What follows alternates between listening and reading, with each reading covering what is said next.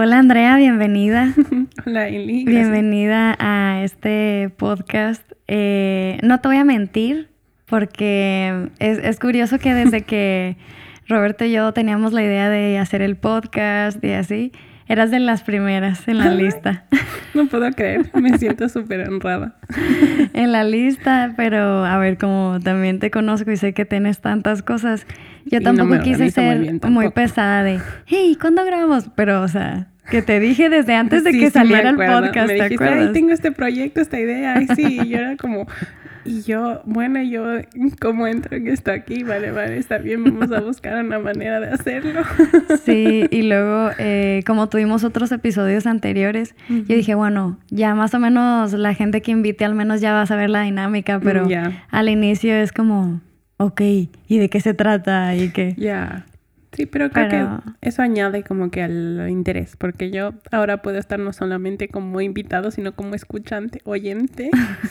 y creo que los primeros formatos como más ex- ex- de exploración llegan a la idea de que la conversación entre dos amigas es como que la, el- es la razón por la cual los podcasts tienen tanto éxito. Entonces al final esto es lo que te permite llegar a más gente, ser así como que, bueno, así yo también podría aportar en esta discusión. O sea, yo, por Sí. ejemplo, veo tu podcast y empiezo a hablarle así al teléfono. Ah, sí, esto sí. No, no, esto no.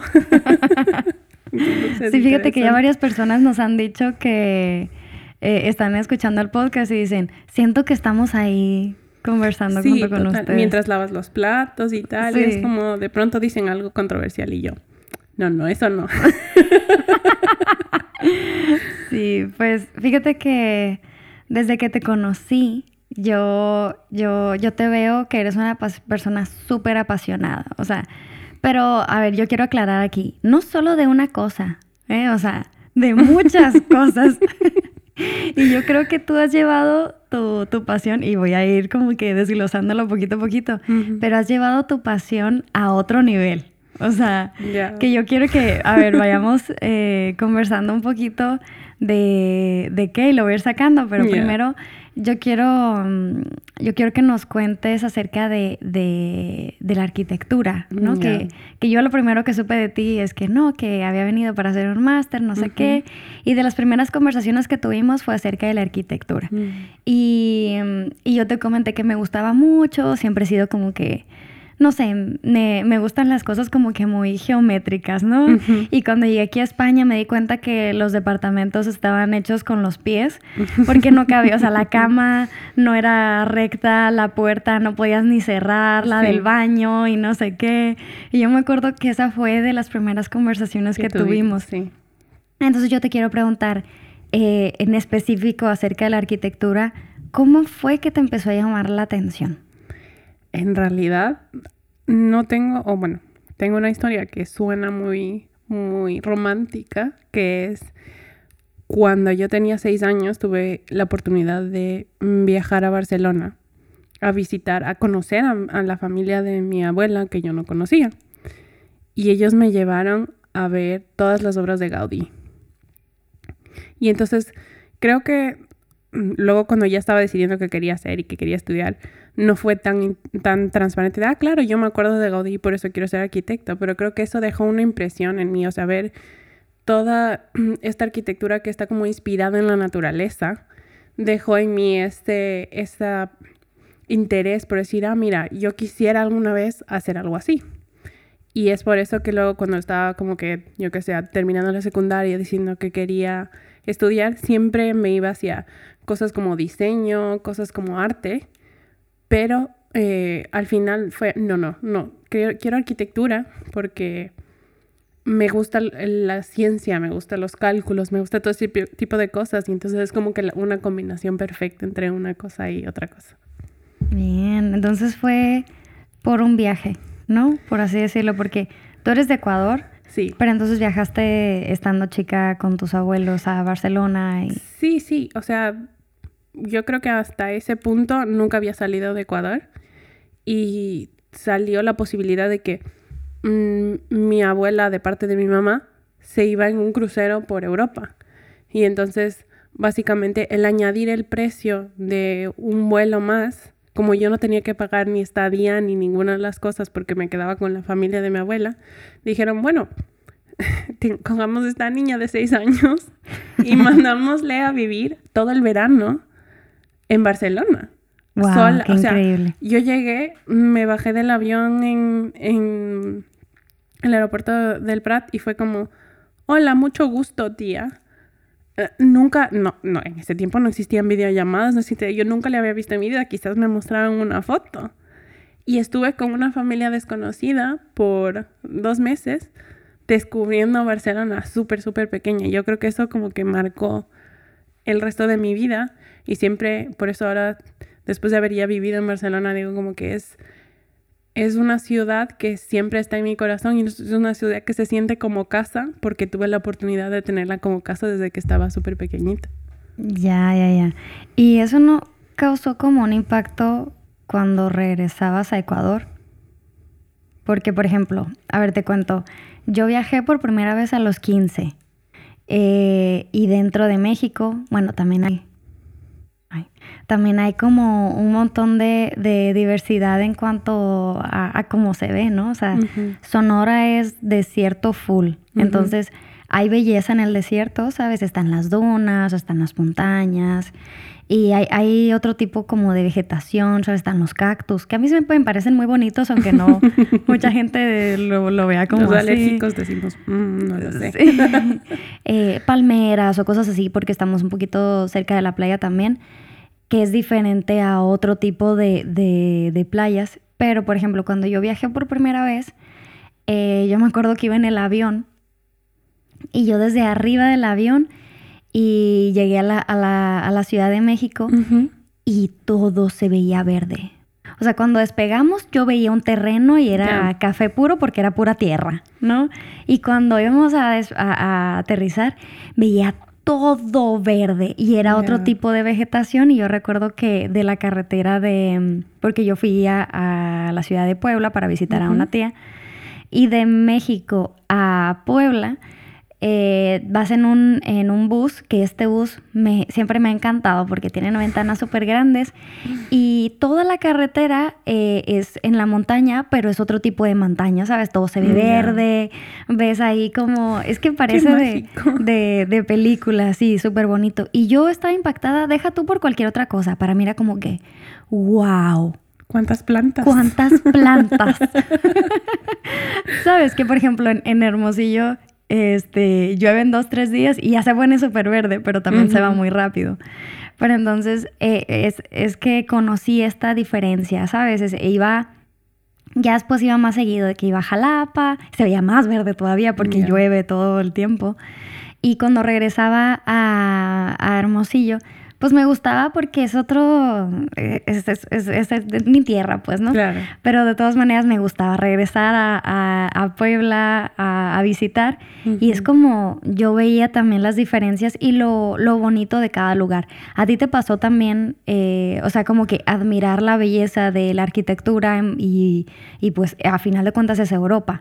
A regresar a, Latinoamérica y, y lo que veías en Ecuador. En realidad creo que todavía estaba muy chiquita como para ver la diferencia, pero algo que, que, mencionas acerca de la naturaleza es algo que sí se me ha quedado hasta ahora y es una razón, por, por, ejemplo, por la cual amo el otoño.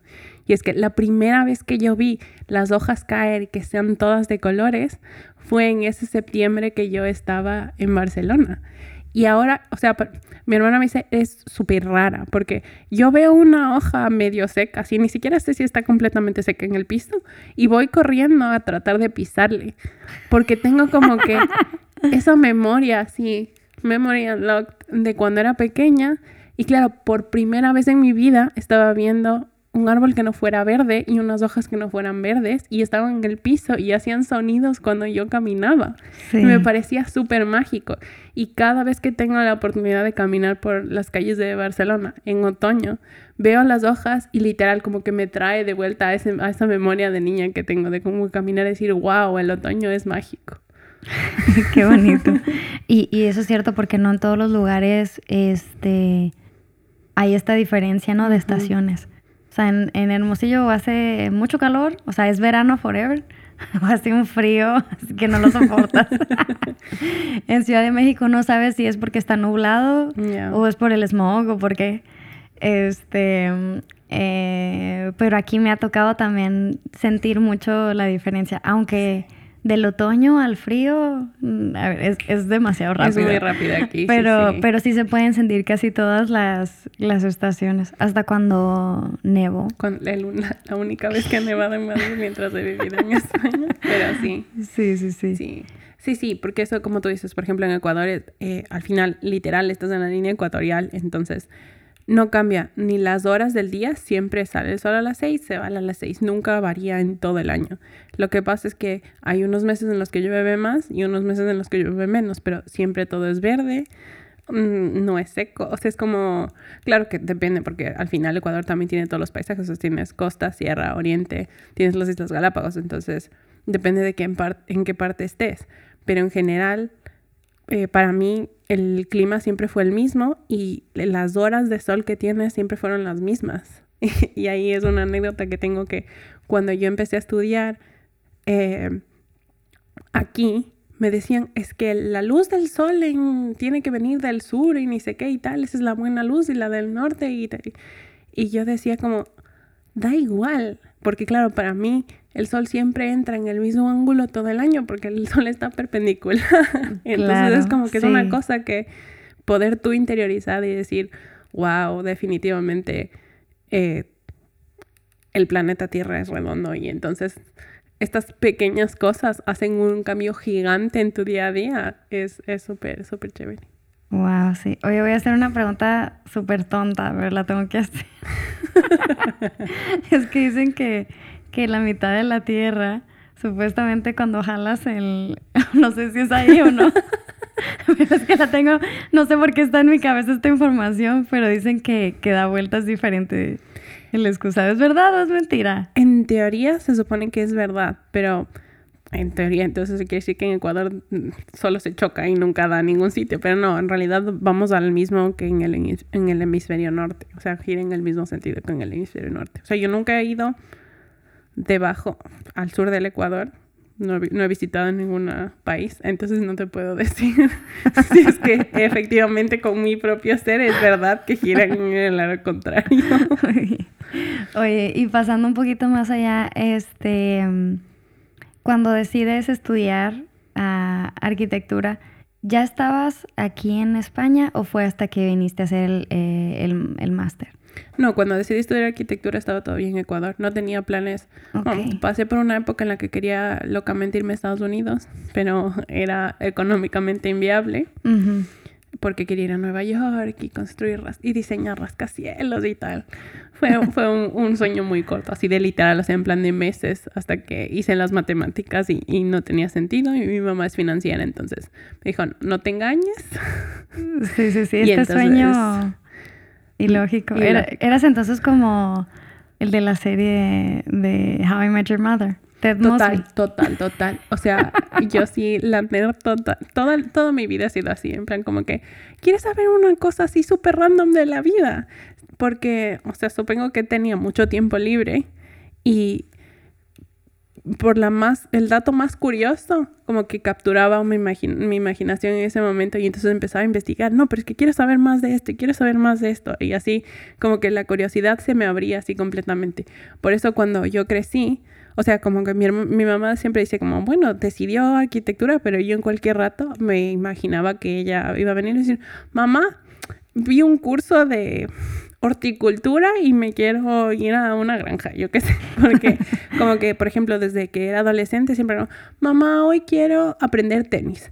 Vale, mi hija, clases de tenis y tal y tal y tal. Pasaban dos meses, ya sé tenis, ya estoy aburrida. Ahora quiero aprender volei y ahora atletismo y ahora sí. Entonces como que, y ahora quiero ser nadadora. Seis meses de natación y ya, no, ya me aburrí. Y así con todo. Entonces al final lo único que como que seguí constantemente porque cada vez me sorprendía más es con la arquitectura. Porque al principio, porque creo que es una disciplina que tiene un ramo súper amplio de cosas que puedes hacer con ella. Entonces empecé diciendo, quiero ser arquitecta porque quiero diseñar espacios donde la gente viva. Y luego a medida que fui aprendiendo más de la arquitectura y viendo cuáles eran como mis talentos y mis fuerzas y tal, luego fue, no necesariamente quiero yo ser la que diseña ese espacio, pero quiero ser yo la que contribuya a que ese espacio sea cómodo, sea iluminado y más tarde, que es la razón por la cual fui a hacer un máster, sea amigable con el planeta. Sí, sí, sí. A mí, a mí me gusta, eh, bueno, siempre me, me digo que me llamó la atención porque yo sentía que había cosas como muy perfectas, ¿sabes? Entonces cuando de repente veía edificios o cosas que estaban tan mal hechas, yo era como, no tiene sentido, ¿dónde está la perfección aquí? Lo puedes hacer mejor. Este, y, y, me acuerdo mucho cuando, eh, de hecho nos, nos, mudamos de casa con, mi familia y, y, recuerdo que estaban apenas haciendo como todo este eh, residencial. Y llegamos cuando estaban pues en obras, ¿no? Y yo me acuerdo que veía eh, dónde habían puesto los, eh, los interruptores y cosas así. Y era como que para mí había, habían muchas cosas que no me hacían sentido. Como no me hacen sentido que, y a ver, a lo mejor ya estoy mal y esto es más como de diseño de interiores o qué, pero no me hace sentido que ni siquiera en la alacena, por ejemplo, no cabía parado el, el, la cosa del cereal, ¿sabes? Y yo me acuerdo que siempre mi mamá me decía, es que yo, si yo me dedicara a hacer estas cosas, a diseñar cocina, sería como que lo más lógico. Los sartenes irían así. Como que estos, como que ni al caso, pues no, no caben aquí los sartenes. Por eso todo el mundo siempre usa las estufas. Hasta aquí no. Es verdad. Es súper gracioso lo que dices porque creo que es un problema que tenemos todos los arquitectos, que, queremos ser todólogos. Entonces quieres saber, quieres tú diseñar desde cómo van los cimientos del edificio y cómo funciona todo, hasta cómo funciona la manecilla, porque es algo que, por ejemplo, hacía Gaudí. O sea, tú entras a una casa diseñada o cualquier espacio diseñado por Gaudí y él te diseña cómo se tiene que poner la mano para que muevas la manecilla y abrir esta cerradura, cómo tienen que ser los mangos en las duchas, como, o sea, absolutamente todo el sistema, cómo está organizado todo y está organizado con, esa, con ese concepto de que son proporciones que encuentras en la naturaleza. Entonces, si tú te pones a medir y, coges a mira, si voy tras una diagonal por aquí, luego un círculo, y entonces es áureo y tal y tal, y es como que la espiral de Fibonacci y todas estas cosas matemáticas que se encuentran, que son proporciones que se encuentran en la naturaleza y que todos los arquitectos quieren como que replicar en los espacios. Pero luego tienes espacios que son comerciales, en lo que ese arquitecto que está diseñando esa cocina tiene que diseñar 200 cocinas iguales. Entonces, le preocupa más que la altura total de todos los muebles le, le alcancen en la mayor cantidad de casas y menos que que la persona que va a usar ese mueble pueda guardar sus, sus trastes en, adentro, como que claro, claro. tratas de abarcar tantas cosas que se te pasan cosas básicas que si es que tuvieras a un arquitecto especializado en cocinas que diseñara, eh, hay una cosa que está aquí ahora muy de moda que se llama el diseño participativo. Entonces, tú no empiezas a diseñar sin antes consultarle a la comunidad y tú le muestras a una comunidad eh, maquetas de cómo más o menos quieres que se haga el edificio o de cómo quieres que se organice un espacio o de qué materiales se van a utilizar para ese espacio. Y entonces eso genera de alguna manera que la persona que vaya a usar ese edificio, las personas que vayan a usar ese edificio, de verdad le quieran como su espacio porque fueron, formaron parte de ese diseño. Eso no es común. Normalmente un arquitecto dice, yo estoy sentado en mi despacho, dibujo así en 2D, ahora con los programas en 3D, y luego lo mando así como yo soy el jefe y decido qué es lo que se hace. Entonces, de alguna manera, eso ahora está cambiando, pero por mucho tiempo es lo que más, es lo, más normal, lo que se hacía todo el tiempo.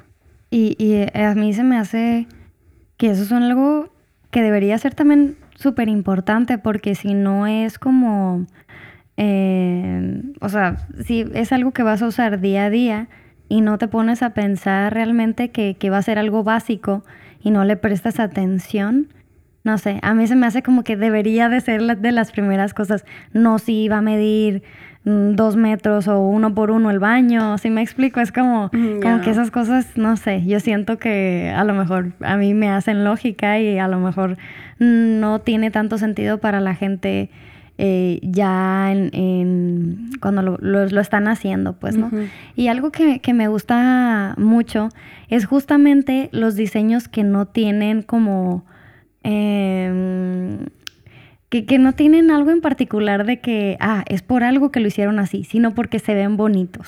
Ya, estéticamente. Estéticamente como que llaman la atención, no es solamente este cuadrado y ya está, sino como que me llama mucho la atención. Y yo me acuerdo que, que, que estaba investigando porque es este arquitecto, ay, no me acuerdo cómo su, su nombre, pero se apellida Calatrava. Santiago Calatrava. Santiago Calatrava, que es de, es de Valencia él, ¿no? Sí. Y, y me puse a investigar también un poquito más allá porque me daba cuenta que todas las cosas que yo he visto de él parecieran como si fueran huesos de, de animales o de dinosaurios o esqueletos, ¿sabes? Y yo me, me- o sea, me llamaba mucho la atención y aprendiendo un poquito más acerca de, de su historia, yo dije, a lo mejor este fue como eh, una persona que, que hizo un diseño y le decían, tú estás loco, esto no se puede construir. y a mí me encantó el hecho de que él también estudiara matemáticas y ingeniería, Es que fue ingeniero. porque antes dijo, arquitecto. ah, tú no lo vas a hacer, yo sé que sí se puede. Y yo voy a estudiar para hacer que lo que yo vi y, y- y las cosas que yo diseñé se hagan realidad. Y como vemos ahora también eh, edificios de él en Nueva York, porque ese está brutal, o sea, ese a mí me encanta. Y el que está en Valencia también está súper, Sí. súper lindo. Y luego también te digo, veo de, de otros arquitectos que me gusta mucho visualmente, no sé cómo se llama este, pero está en Bilbao. No sé si es un museo o algo ¿El así. El que tiene Ese, las latas. ese, ya, ese, ese. es Frank Gehry. Eh, bueno, hay un montón de, de- de- de edificios que ni siquiera sé quién los hizo, pero por ejemplo Calatrava sí, porque era como que este se nota que lo hizo él. Mm, sí, tiene un Entonces uno, uno ya, ya tiene como que ese es su sello. Este, pero te digo, me llaman la atención estos diseños que a lo mejor no, no son como eh, que, que tengan como una función básica, pero te llaman mucho la atención visualmente, ¿no? Hay un, hay un museo que se llama Soumaya en, en la Ciudad de México. Y está súper bonito. No sé si tenga algo que ver ahí porque pareciera como si fuera una cosa de... de ay, ¿Cómo se llama? Esto de que agarran la energía del sol. ¿Cómo se llama? No sé. Como de paneles solares. Yo siento que por fuera lo ves y es como si fuera una cosa enorme de panel solar, Mm, pero bonita. Entonces, no Pero sé. bonita. Pero bonita, sí, sí. Y cómo estas estructuras justamente son lo que también a veces llaman la atención para que las personas vayan a visitar, ¿no?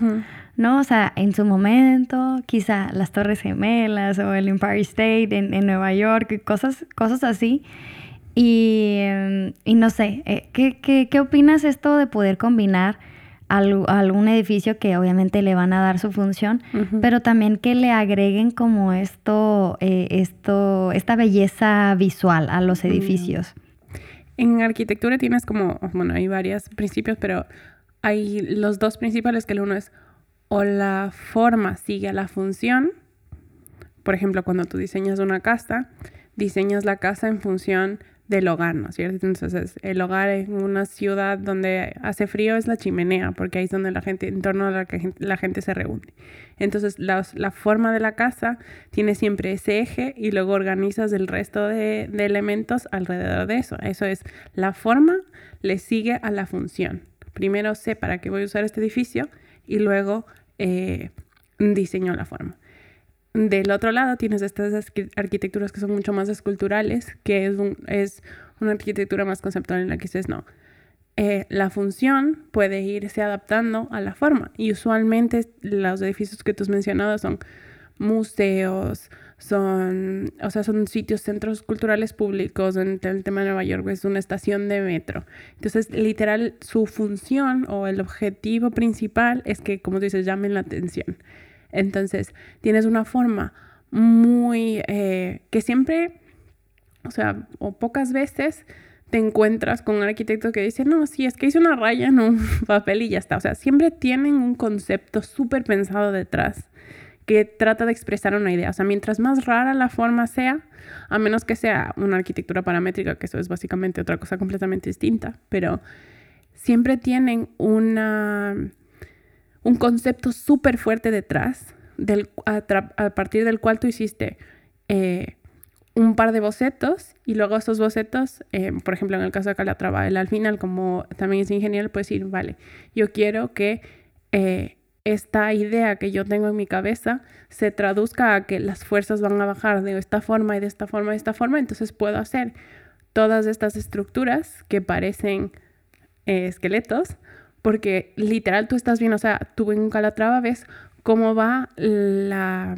cómo baja las fuerzas que están luchando en contra de la gravedad para que se pueda poner de pie esa estructura con una forma súper extraña. Entonces, em, creo que en ese sentido, tienen, cada una tiene su, propia, su propio sitio en donde se puede aplicar. Está bien que tú en un sitio, en un edificio que sea muy de carácter artístico, de carácter para que llame la atención, utilices ese tipo de arquitectura pero no vas a hacer eso en una casa, por ejemplo, o no vas a hacer eso en un hospital o en una escuela, porque es un poco jugar con unas reglas de juego distintas que no necesariamente se aplican. Y, a ver, antes de, cambiar el tema, que, que, me interesa mucho hablar de tu máster, pero entonces, ¿qué opinas, por ejemplo, de la Sagrada Familia? O sea, que han tardado tantos años en hacerlo y sí es cierto, a lo mejor no es un hospital ni una escuela, pero es una iglesia. Entonces, no sé, ¿qué, qué, qué opinas de...? Aquí es, es, es un tema súper difícil para mí de expresar porque si yo sigo la lógica de lo, de lo que te estaba explicando antes, es innecesario que termines la Sagrada Familia. Es, o sea, es básicamente invertir dinero en un edificio que el valor agregado que le está dando ya le da, o sea, así sin terminar ya, ya puede funcionar tanto como una iglesia como como lo, funciona, lo que funciona ahora, como un museo y como un monumento a, a, Gaudí, a la arquitectura y al modernismo catalán, ¿vale? Y, y con toda la serie de detalles que tienes. Pero al mismo tiempo pienso en que Gaudí se tomó tanta tiempo en dejar diseñando tantas cosas que todavía no están terminadas que me encantaría yo a mí personalmente ver el, o sea, su obra maestra, digamos así. O sea, el resultado completada en resultado final porque, porque es muy, muy, muy impresionante. Y, y claro, y, él termina siendo el símbolo de la ciudad. Es una cosa que no vas a encontrar en ningún sitio más. Y está pensada eh, y desarrollada durante todo un proceso que, pasó en, los en el siglo XX, a principios del siglo XX. Entonces, eh, mi mentalidad de sostenibilidad te diría, es un desperdicio de recursos y se debería utilizar ese dinero para otras cosas. Pero mi ser romántico que me ha audito dice, no, sigan construyendo, denles todos los permisos del ayuntamiento posibles. Sí. Y cuéntanos ahora sí eh, lo, que, lo que estudiaste en tu, en tu máster, que cuando me contaste dije, es que no conozco a nadie que ni siquiera haya hablado del tema. Entonces, cuéntanos un poquito de eso.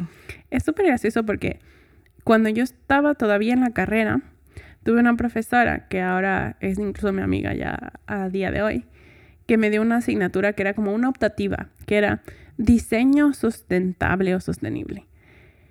Y era muy básico eh, en temas de cómo diseñar una casa que no consuma mucha energía para calentarle y para enfriarle. O cómo diseñar una casa que tenga mejor ventilación o tenga mejores vistas. Y usabas unos programas súper básicos, súper básicos, en las que tenías un conejito que en función de las medidas... ¿Un conejito? Sí, como un conejito. a ver, tú tenías un, edificio simulado, ¿vale? Y ese edificio simulado estaba, eh, tenía unas condiciones de, está en la montaña, en Quito, a tal metros de altura y está orientado sur-oeste, por ejemplo.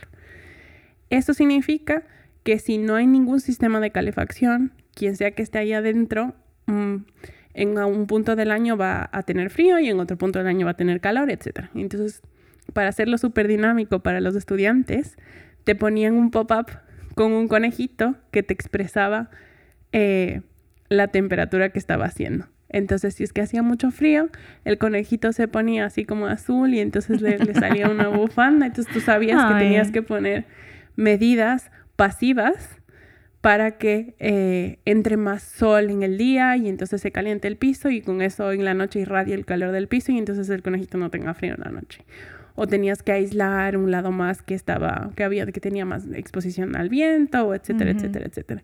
Y lo mismo de lo contrario, cuando hacía mucha calor, el conejito se ponía rojo, le salían unos shorts así de playa, y tú, sabías que tenías que ponerte a refrigerar. Ajá, sí. Que claro, que eso en la técnica es como se llama un diagrama psicométrico, y entonces un montón, es un diagrama que hasta el día de hoy, que ya trabajo muchos años en esto, no sé, sé leer, pero me cuesta leer y explicar que tiene como unos ángulos en un sentido y, es y otros en otro sentido, y entonces en un lado mides la humedad y en otro lado mides la humedad relativa y la temperatura basal y etcétera, etcétera, etcétera.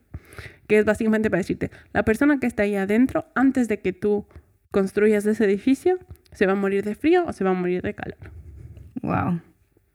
Que al final lo que se veía en la arquitectura antes de que entrara la sostenibilidad es bueno, cómo se va a percibir la luz eh, que entre o cómo se va a ver la vista y qué sensación va a tener cuando un espacio es muy estrecho o muy alto o qué colores vas a utilizar, etc.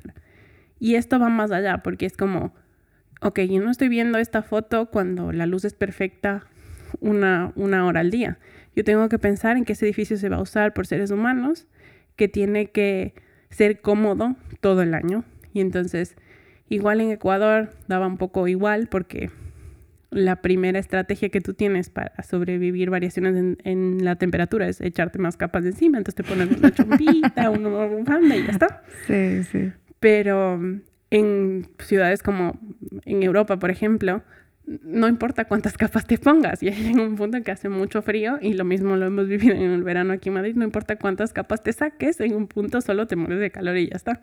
Sí. Entonces, ahí fue cuando me interesé por, todo el tema de ambiente y medio ambiente y así, ¿y qué pasa si pones paneles solares? ¿Y qué pasa si usas chimeneas solares? Pero como no se, como no se veía eso en la práctica en ningún sitio, ni en ningún sitio donde trabajé, ni con el resto de mis proyectos, como se quedó de lado. Y cuando decidí que tenía que hacer un máster, dije, bueno, tengo que decidir entre, quiero estudiar más arquitectura quiero estudiar urbanismo porque siempre me ha gustado como el diseño de una ciudad. O quiero retomar esta parte de cómo el clima puede afectar los edificios y la gente, la, manera en la que la gente vive. Y ahí fue cuando me puse a buscar másteres de sostenibilidad. Encontré el máster en Barcelona, apliqué. Y cuando apliqué al máster, originalmente se llamaba como que sostenibilidad y arquitectura o algo así. Y no me parecía suficiente, me parecía que si yo iba a hacer el esfuerzo de venir hasta Europa y ponerme a estudiar algo, tenía que ser algo que añada valor a mi, a mi conocimiento ya de arquitectura. Entonces dije, no, no solamente quiero entrar y saber cómo hacer los cálculos manualmente que me hacía el programa del conejito, sino eh, algo que valga la pena. Quiero aprender más. Entonces encontré un máster en la Escuela de Ingeniería que se llamaba Ciencia y Tecnología de la Sostenibilidad. Y ahí eh, creo que eso abrió mi mente un montón porque habla de la sostenibilidad de manos del desarrollo humano. Entonces ya no se trata de yo soy un arquitecto que está sentado en su despacho diseñando esta casa o esta serie de casas para un contexto en especial, sino es. Cómo puedes ayudar a que toda la gente, todos los arquitectos que están diseñando, puedan tener herramientas para que ellos se concentren en lo que saben que es hacer que, un edificio eh, cumpla con leyes estructurales, con leyes sanitarias, higiénicas, ventilación, etcétera, y al mismo tiempo hacer que ese espacio consuma menos recursos, eh, sea más amigable con el ambiente, eh, sea resiliente al cambio climático y entiendes ya la vivienda, no como una cosa que tú tienes que comprar, sino como un derecho humano. O sea, el, derecho a, que tú tengas un techo ya no es cualquier techo, es un techo de calidad. Entonces es un derecho humano plus. Y, y por ejemplo, porque a veces esto, esto sucede cuando, cuando eh, ves la diferencia entre comer comida chatarra y comida saludable, ¿no? O sea, la comida chatarra te va a costar mucho más barata, ¿no? Te compras una hamburguesa en McDonald's o lo que tú quieras y te sale mucho más económico que tú prepararte quizá una ensalada de pollo o lo que, lo que sea, o de atún o solo de verduras, yo qué sé. Entonces, em, yo siento que, que sería también como algo así, pero en cuestión de financiero, por así decirlo sale lo mismo en cuestión económica hacer algo de calidad, calidad, algo que no tanto. No, porque al final el sistema está organizado de manera que eh, el modus operandi, o sea, lo que se hace siempre es lo que está optimizado al máximo. Entonces, una fábrica de ladrillos está optimizada para generar X ladrillos con el mínimo cantidad de, de agua y el mínimo consumo de carbón para coserles, ¿vale? Y lo mismo, una obra está diseñada para que se, se termine tanto, se pague X sueldo, eso quiere decir que las personas que trabajan ahí... Un momento.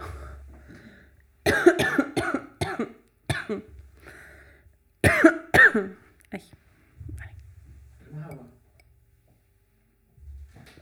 Gracias. No pasa nada. Solo no me quiero olvidar de la idea. Gracias. decir que tomamos y. ¿Quieres cortar? No. Dale, seguimos. Bueno, eh, al final un ladrillo se, se, está optimizado para hacerse de una manera. Entonces tienes que usar una cantidad de recursos y una cantidad de energía X para que tu ladrillo no te genera o vender ese ladrillo no te cueste más de X cantidad porque solamente le puedes vender a X costo. Y lo mismo una obra. Tú tienes unos precios establecidos de obra y tienes que pagarle a los, a los albañiles que están ahí, tienes que pagarles X cantidad. Si tú quieres una persona que sea más especializada o que eh, esté formada en, en, tecnologías nuevas e innovadoras que, que, usan menos recursos, pues te va a salir mucho más caro que si solamente contratas a los mismos albañiles que ya saben hacer una pared de ladrillo y te pueden construir toda la casa así. Entonces eso hace que sea más caro. Creo que pasa lo mismo con lo que tú dices en la comida. O sea, aquí hay un, un label muy como conocido en, en, Europa que es el bio, ¿no es cierto? Y entonces tú dices, ok, si es que yo cosecho eh, un, cualquier vegetal y lo cosecho de la manera tradicional, con pesticidas, con X, con X rotación, voy a tener garantizado una cantidad de producción y más o menos mis productos van a ser del mismo tamaño y sé que voy a tener un desperdicio de tanto. Cuando tú quitas eso de la ecuación, estás arriesgándote a que puede que las cosas no tengan todo todas del mismo tamaño, puede ser que pierdas eh, una parte de tu cosecha, por lo tanto para poder seguir al siguiente año vas a tener que presentar un precio más alto. Y al final ese precio más alto es lo que paga la gente que quiere comer saludable. Eh, oye, Andrea, y este, ¿cómo, cómo, cómo ves que es posible hacer este tipo de, de como pues arquitectura sustentable o no sé, o sea, cuál es la finalidad, porque pues existen pocas personas que, que estudian lo que tú hiciste. Entonces, ¿cómo, cómo, cómo tú o este tipo, esta cantidad de personas pueden como inmiscuirse en diferentes rubros como para ayudar al, al ambiente? Yo creo que eh, lo ideal hubiera sido tener que desde cada estudio de arquitectura existiera ese interés por innovar en esa manera o como hacer una arquitectura que sea más eh, amigable al medio ambiente.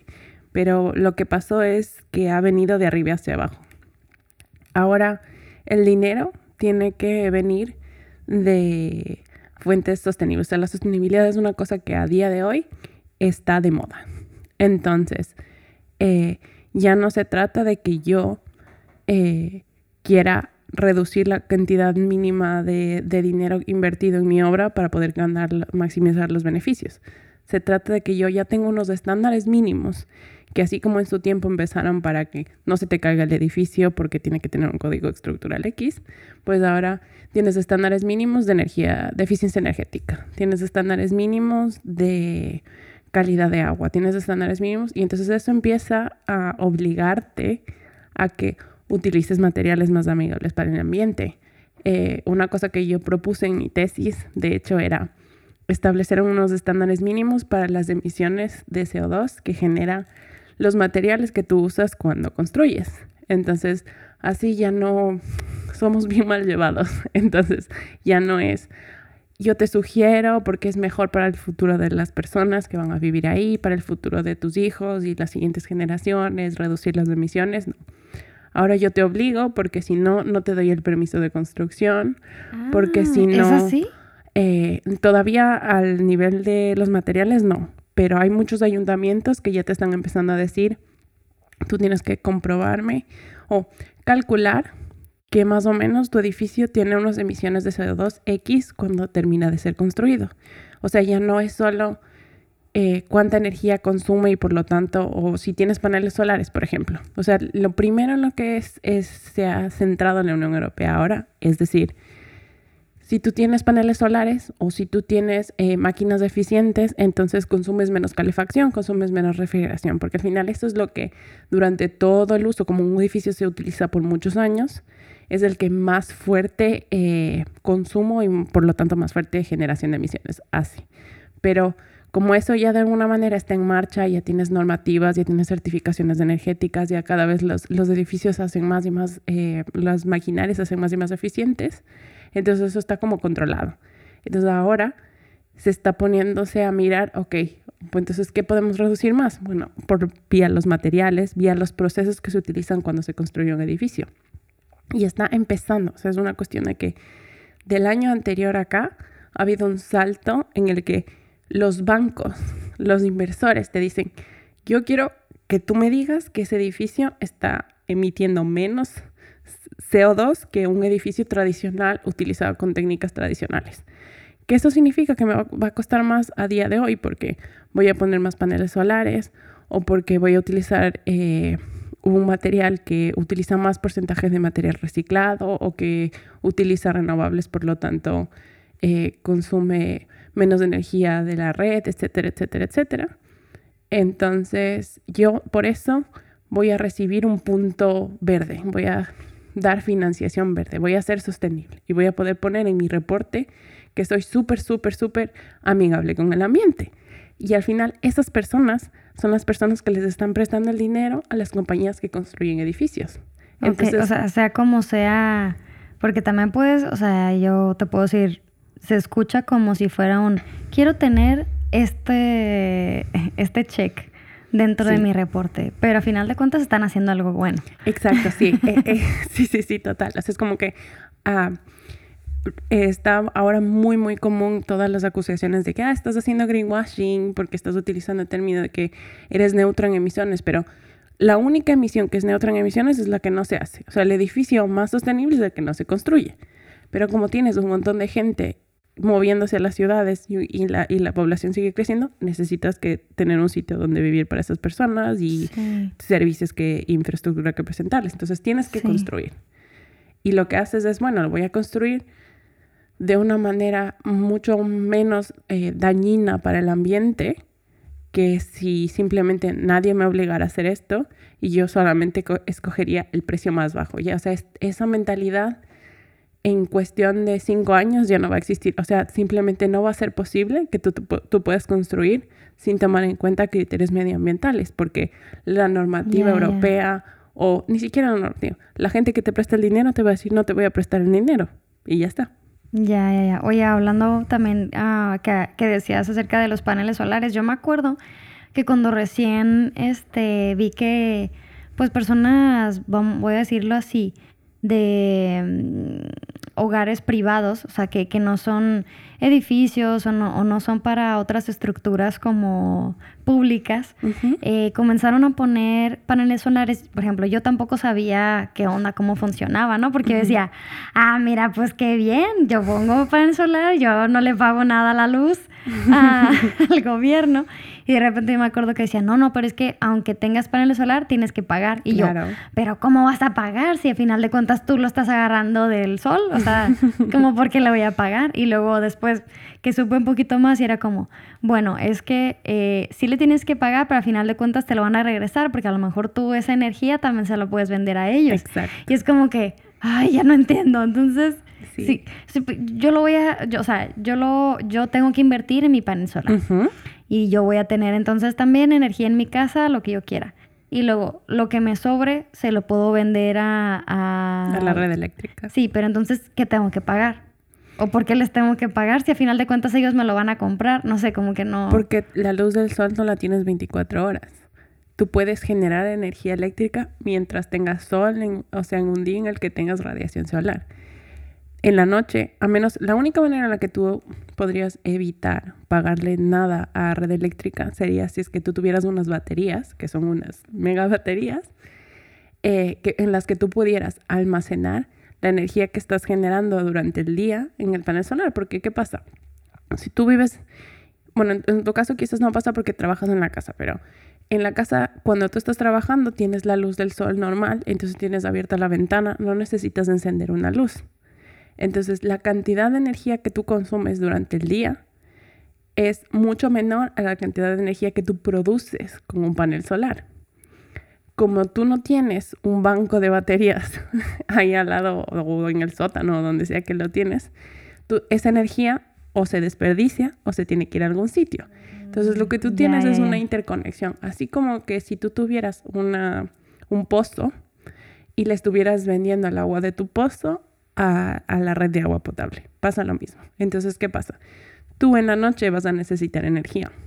Entonces vas a consumir de la red eléctrica normal. Ya, ya. Pero si me compro mis baterías, ya entonces. Sí, ya, claro, ahí eres completamente. Eh, independiente, autónoma, no sé. Autosuficiente, autosuficiente. se llama. Ok, ok. No es práctico ni en temas de sostenibilidad ni en temas de dinero porque las baterías no duran mucho tiempo, son muy pesadas, eh, son muy caras también, necesitan un mantenimiento y una disposición de, de residuos más complicada. Entonces, para una persona que vive en un piso, por ejemplo aquí, que tienes un techo, tiene más sentido solamente ponerte un panel y conectar a red eléctrica. Eso se llama el autoconsumo. Entonces, de tú de tu factura le dices, bueno, yo este mes te generé tanto y yo consumí tanto. Normalmente, puede ser negativo, depende en qué parte de vivas, etcétera, etcétera, etcétera. Entonces la idea es que tú puedes eh, acordar, o bueno, se acuerda en realidad un precio al cual tú le vendes esa energía a red eléctrica, que va a ser eh, más barato que lo que ellos te están cobrando por consumir su energía. Y entonces así no es que lo estás haciendo una competencia, pero estás contribuyendo a que a que la, red eléctrica en general se, haga más renovable, o sea, tenga un porcentaje más grande de renovables. Y la idea es que si es que mucha gente o la mayoría de, comunidades puede generar, eh, poner paneles solares en los espacios en los que no estén utilizando en cubierta, por ejemplo, entonces así puedes aumentar la cantidad mm, de energía renovable que estás generando sin que eso suponga una inversión suficientemente gigante para red eléctrica, que se tengan que coger campos y campos y campos en el desierto y echar paneles solares ahí. Entonces al final te beneficia a ti porque tú pagas menos en tu factura. Eh, y les beneficia a ellos porque están aumentando la proporción de renovables que tienes. Y nos beneficia el planeta porque al final los paneles solares no tienen eh, un factor de emisión cero porque para tú fabricar un panel solar tienes que utilizar unos materiales y para esas fábricas utilizan CO2. Pero algo que siempre les decimos a nuestros clientes es como la inversión que tú haces en función de que en qué parte de la de España, por ejemplo, vivas, se recupera en, en menos de tres años. O sea, lo que, lo que es las emisiones de CO2 que necesitaste para poder construir ese panel e instalarle en tu techo, se recuperan con los ahorros que tú estás haciendo en emisiones en tres años. Wow. Y se recupera eso también en dinero de la factura. O sea, tu inversión, los ahorros que te generan, se recuperan también. Entonces, el autoconsumo para mí es una de, o sea, es una de las razones por las cuales casi, casi que yo no me preocupo por, por la eficiencia energética en cuestión de, de qué energía estás alimentando tu uh, vivienda, sino cómo estás mm, dándole forma o qué materiales estás usando dentro de tu vivienda y de qué manera estás utilizando tu vivienda para que la cantidad de energía, independientemente de cuál sea la fuente energética que tú consumas, sea la mínima posible. Bien, bien. Eh, voy a voy a contar aquí una pequeña historia. y es que cuando nosotros nos mudamos a, a este piso, yo me acuerdo que que, que yo había escuchado un montón de gente que estaba hablando de que no, que tienes que tener cuidado a ver qué empresa es, porque en México nada más hay, hay un solo lugar de, de, este, de energía y es del gobierno. Pero aquí yo me di cuenta que, que, que, no es así, hay como de diferentes. Pues bueno, no lo voy a hacer muy largo. El caso es que yo me acuerdo que te mandé, te mandé un recibo y unas notas y, y te dije, ¿me puedes interpretar esto? Porque no entiendo nada. Y me acuerdo que me, me, me, dijiste de tal a tal hora, no sé qué está bien, y de tal a tal hora, no sé qué tanto, y así. Y yo me acuerdo que, que cuando recién llegué, pues lavaba, pues en la noche, porque es cuando es más barata la, la luz, y siempre era, era, era la madrugada de, de, de Madrid. Y yo hablaba con mis hermanas, pues, eh, en, en, el día en México. Y me decía, pero ¿por qué a la una de la mañana te pones a lavar? Y yo, pues porque es más barato. y me dicen, pero de verdad, eso es cierto. Y yo sí. Entonces, bueno, total que cuando yo recién, eh, o sea, llegamos a este piso, pues todo bien, ¿no? O sea, eh, yo igual lavaba en la noche, lo que tú quieras, pero había veces que tenía ya demasiadas cosas que lavar. Y la lavadora que, que, tenemos, este, solo le funciona un solo ciclo. El ciclo largo. El, largo. O sea, no hay uno corto, que es una tontería. Pero entonces que se tarda que yo, a ver, yo siento que son casi tres horas, ya sé que no, a lo mejor será hora y media. Hora y media, dos. Este, pero había veces que yo decía, ay no, voy a poner una en la tarde porque es que si no, no, no, o sea, no voy a, no voy a alcanzar a lavar toda la ropa que necesito y bla, bla.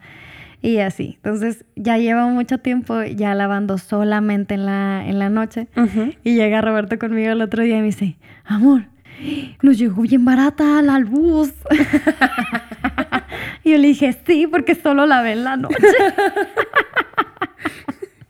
sí, es muy gracioso porque, o sea, es el, se llama la, la tarifa horaria, sigue un poco el sentido común, es decir, cuando hay tiempos de picos de demanda, el, el, precio te vamos a hacer más alto porque todo el mundo necesita hacerse el desayuno entre las 8 y las 10. Todo el mundo necesita hacerse la comida entre las 2 y las 5. Todo el mundo necesita lavar la ropa entre las, hasta las 6 o cosas así.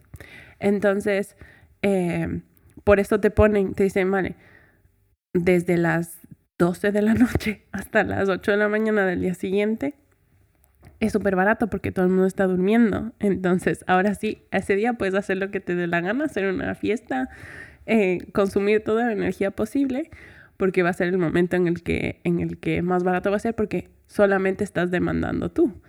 Sí, sí, sí. Y, y es muy loco porque, claro, antes en Latinoamérica tú no piensas a qué hora tengo que lavar la ropa. Y dices, voy a lavar temprano en la mañana para poder colgar y que se seque en el sol o cosas así. Exactamente, sí. Y aquí es como, no, tengo que esperar a que sea lo más barato posible para yo poder lavar. Y si mis vecinos no pueden dormir porque mi lavadora hace mucho ruido, pues qué pena, porque tengo que... Al final estás consumiendo la misma energía. Pero sí, sí, sí. Yo, yo, yo, de repente escucho que, que pues habrá nada más de casa en el, en el edificio. Y escucho la lavadora en, en, el día y yo, uh, lo que han de pagar, porque es demasiado, ¿no? Pero sabes que también otra cosa me di, me di cuenta. Y esto fíjate que no lo hice pensando en, en la cuestión de la energía y la luz, honestamente, ¿no? O sea, eh, empecé a cocinar más cantidad como para más días, por ejemplo. En lugar de cocinar solamente lo que vamos a comer ahora, agarrábamos, no sé, toda la bandeja de pollo o de carne o lo que sea y la cocinaba de una vez y lo guardo. Igual, por ejemplo, eh, si voy a hacer arroz o lo que sea, este, lo hago y hago en más cantidad y entonces lo guardo. Para mí, yo lo empecé a hacer por, por cuestión de tiempo, ¿no? Porque a veces tengo mucho trabajo, los horarios, o que vamos a comer, o ya no, ya no quiero dedicarle tanto tiempo a estar cocinando. Entonces ya de repente, pues ya está, nada más lo tengo que calentar, que no es tanto, ¿no? Sí. Y, mm, y me di cuenta que yo creo que también eso influyó este mes que nos salió más barato. Genial. yo creo que fue justamente eso, pues como que optimizar en, no estar cocinando todos los días, sino que ya lo, o sea, lo utilizas una vez y ya tienes un montón de, comida lista que no te consume, yo creo que lo mismo si vuelves a cocinar al siguiente, ¿no? sí, sí, exactamente, o sea, estás usando una energía que en este caso ya no es por, es por tiempo, tu recurso es tiempo, pero eso también se traduce en, en cantidad de horas de consumo.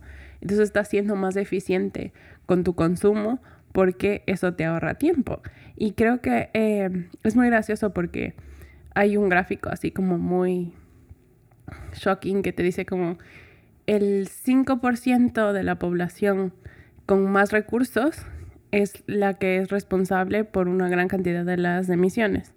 Y luego el 5% con la población con menos recursos genera tan pocas emisiones que o sea, es ínfimo. O sea, si es que todos ellos fueran netos en carbono, no harían ningún, o sea, no afectarían para nada al calentamiento global, porque ya de por sí no están contribuyendo nada al calentamiento global. Y tú dices, ¿y por qué es?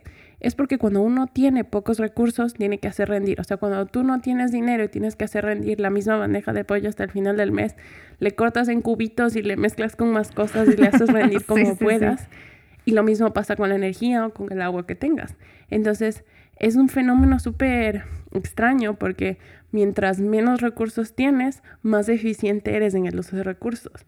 Y cuando más recursos tienes, entonces más despilfarras. Creo que eso se ve aquí en los inviernos. O sea, gente que tiene la calefacción a tope todo el invierno y está en la casa en short en diciembre, en febrero. Y es como, si es que estuvieras puesto un saquito podrías bajarle muchos grados a la, a la calefacción, te ahorrarías dinero porque consumirías menos gas. Y es, o sea, y no es nada malo que estés puesto, que estés abrigado dentro de casa o que pases un poco de frío dentro de tu casa. Sí, es que yo siento que siempre la gente ha sido muy exagerada. O sea, porque, por ejemplo, yo también te puedo decir lo mismo en, en Hermosillo, que la gente pone el, el aire a 16. Hasta una canción de Camilo lo dice. O sea, para que veas. Eh, y yo me acuerdo que cuando iba a la, a la, a la preparatoria, yo me tenía que llevar un suéter. Porque yo sabía que en el salón le iban a, bajar tanto la temperatura de, la refrigeración, del clima, como le digan, el mini split en México, este, que me iba a dar un montón de frío. Entonces, afuera estaba haciendo un montón de calor adentro del aula estaba haciendo un montón de frío. Entonces yo me llevaba un suéter, o sea, pero es ilógico, ¿sabes? Que estás en verano y yo me tenía que llevar un suéter en la mochila porque era insoportable. Y aquí también yo siento que pasa, pero al revés. ¿Sabes? O sea, tú entras y el lugar, o sea, estás, estás para que te empieces a quitar toda la ropa en cuanto llegas, porque es que la calefacción está exagerada. Si nada más es para que te quite el frío, como igual, es para que te quite el calor, el, el, clima, no, no, no para que te vayas a la inversa, porque yo creo que también eso pues afecta, yo, yo lo voy a hablar así, afecta la salud. O sea, estos cambios tan bruscos de, de, de temperaturas sí o sí le afecta a, tu organismo. Entonces, yo no estoy a favor a nada de eso. Eh, pero bueno, te quería preguntar porque una vez estábamos, estábamos hablando y, y, hablamos acerca de las lavadoras de platos, los lavaplatos. Y, y claro, mm, yo me acuerdo algo así que habías dicho que, que sí era más rentable en cuestión de agua. De agua, ¿no? Y yo me quedé como, pero no ha, no ha de ser más sencillo y más fácil lavarlos a mano que lavar en el lavaplatos y tú dijiste que no y no sé, quisiera que, que, me comentaras por qué, porque a mí no, no, me hace sentido, pero no sé por qué es así. Es porque no, porque la energía que consumes lavando, o sea, es difícil de medir, porque eres tú lavando los platos. Entonces eso no se, bueno, en teoría se podría medir, pero nadie mide esos kilovatios de, de tú lavando los platos. Entonces lo que tomas en cuenta es el recurso que estás usando a igualdad, que en este caso es el agua.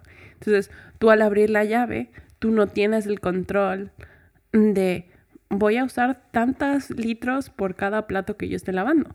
En cambio, una máquina que se programa para eso solo usa una cantidad limitada de agua para lavar toda esa misma cantidad de platos. Entonces no usan ni más ni menos porque no deja abierta la llave o se olvida de cerrar o lo que sea. Entonces eso hace que en tema de consumo de agua una, un lavavajillas sea mucho más eficiente que una persona. Pero aquí vamos de nuevo a depende. ¿Por qué? Porque así como hablabas del aire acondicionado, de la calefacción, si el sistema está diseñado para el peor escenario, o sea, los platos más sucios o eh, el, como tú decías, el momento más caluroso del día o el momento más frío del día o eh, cual sea que sea la condición, la máquina está programada para eh, contrarrestar ese, ese punto. Entonces, por eso te mueres de frío cuando, cuando estás sentada sin hacer absolutamente nada en una clase, en una aula con aire acondicionado, porque igual esa, esa máquina de aire acondicionado está diseñada para que tú la uses cuando estás corriendo de un, de un, sitio a otro sitio y entonces te sientes como más agitado y eso hace que tengas más, más calorcito.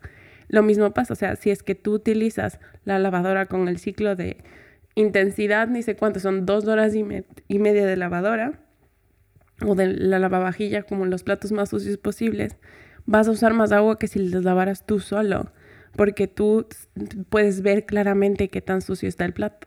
Entonces por eso existen estos botones eco o los modos de bajo consumo de, estas maquinarias, como que para tratar de contrarrestar, es decir, en función de la temperatura, en función de la condición que yo detecte, voy a ajustar el consumo para que no sea para lo que mi máquina está diseñada, que es para la máxima demanda posible.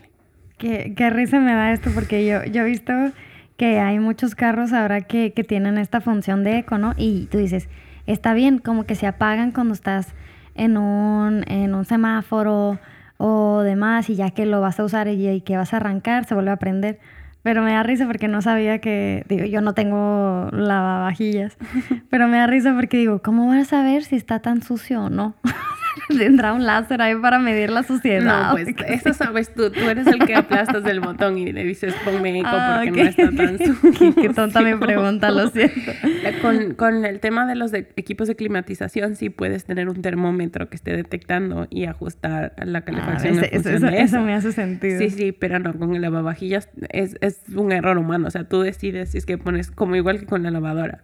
Yo pongo el ciclo más largo o el ciclo más corto. La decisión es humana pero tienes la posibilidad de usar muchísima agua como usar poquísima agua. Ya, ya, ya. Oye, eh, yo tenía aquí anotada una pregunta y, ahorita leyéndola se me hace muy tonta. Porque te iba a preguntar, ¿por qué crees que es importante cuidar la energía que se consume? Pero yo creo que nos dimos cuenta también mucho cómo, pues que tienen años hablándonos acerca del calentamiento global y demás cosas. Y cómo fue tan notorio que el mundo necesitaba un respiro, porque cuando todos estábamos en cuarentena, o sea, todo el mundo, ¿sabes? Porque no, no fue solamente, hay un país, una ciudad, no, todo el mundo estaba en cuarentena. Eh, pasaron cosas como que parecían irreales, ¿no? O sea, yo vi que, que, no sé si te tocó ver, pero que los animales salieron de donde estaban, de quién sabe dónde, que lo que pasó yo creo que también aquí en, eh, en Madrid, que que pues nevó y fue como que algo súper loco que sucedió, pero también de alguna otra forma como que era ese espacio que necesitaba el mundo para que dejáramos como de, no sé, yo digo, pues los autobuses o los, o los carros o qué sé yo.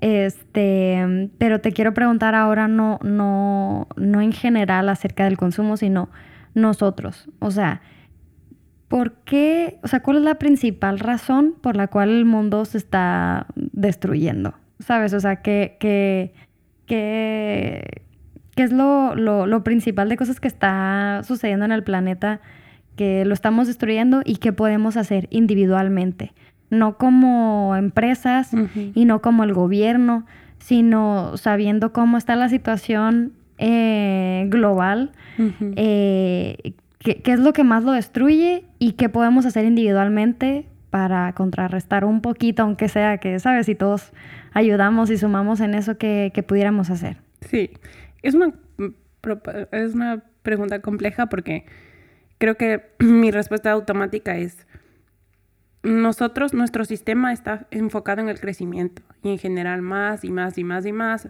para más dinero, para consumir más, etc. Entonces, es como que estuvieras en un tren que solamente tiene toda la viada y todo está funcionando para que sigan esa misma trayectoria. Y esa trayectoria te lleva al incremento de casi 3 grados de la temperatura global y desastres naturales, etcétera, etcétera, etcétera, que es lo el, discurso que ya todo el mundo conoce del cambio climático. Entonces, eh, pensar que yo, eh, es algo que, que mucha gente me dice, pensar que yo, que tengo un pedazo muy, muy ínfimo de ese tren, pueda aplastar los frenos y hacer algo más que sacar unas pocas chispas, es muy complicado.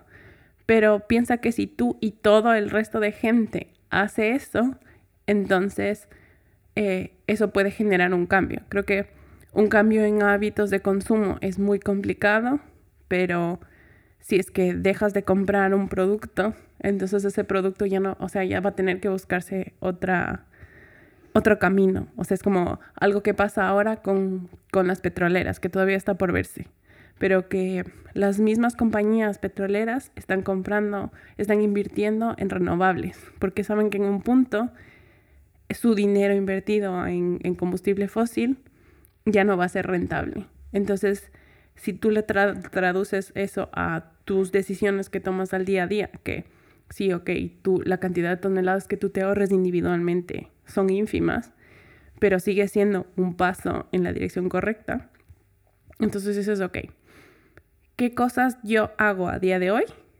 que no contribuyen.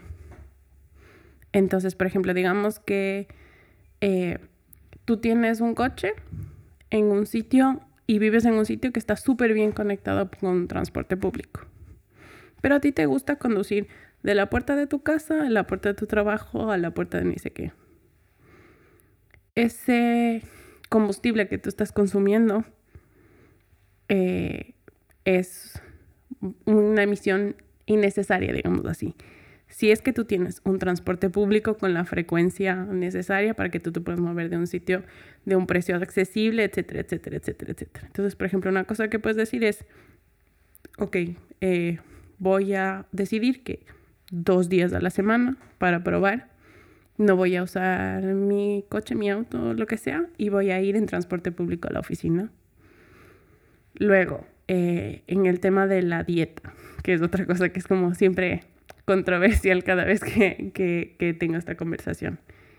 No necesitas hacerte vegano. Primero, porque la decisión de ser vegano de la noche a la mañana no es una que puedes tomar así a la ligera. Pero lo que sí puedes hacer es decidir, voy a comer dos días a la semana menos carne. Este mes, estos primeros tres, cuatro, cinco meses, quizás sea un día o dos días. Luego vas a poder ir incrementando o comprar productos de proximidad. A mí se me hace súper difícil dejar los aguacates, porque he crecido toda mi vida con el privilegio de comer aguacate con todas mis comidas, en todas mis ensaladas. Mi ensalada de tomate, cebolla y aguacate es una ensalada que he comido 30 años de mi vida. Pero los aguacates, sí, sí hay unas partes de España que se cosechan, pero como dice mi hermana, no son lo mismo que los que se comen en casa. Entonces, si es que yo digo, estoy dejando de comer carne para reducir las emisiones de CO2 de, esa industria que sé que, que, es muy dañina en comparación con el resto de, proteínas de animales, por ejemplo. Eh, entonces, ¿cómo puedo luego traerme un aguacate que se sube en un barco y se va desde Latinoamérica hasta acá? O yo que sé, alguna fruta así como exótica. Entonces tengo que aprender a comer las frutas y los vegetales que están en temporada que se cosechan aquí, en el país en el que yo vivo. Y entonces así, o incluso puedes llegar a un extremo de decir que se cosechan dentro de un radio de kilómetros de tanto. Entonces esa, esa fruta que está viniendo a mi puerta está solo siendo transportada muchísimos menos kilómetros en un camioncito que puede generar muchas menos emisiones que un bote que se cruza el Atlántico.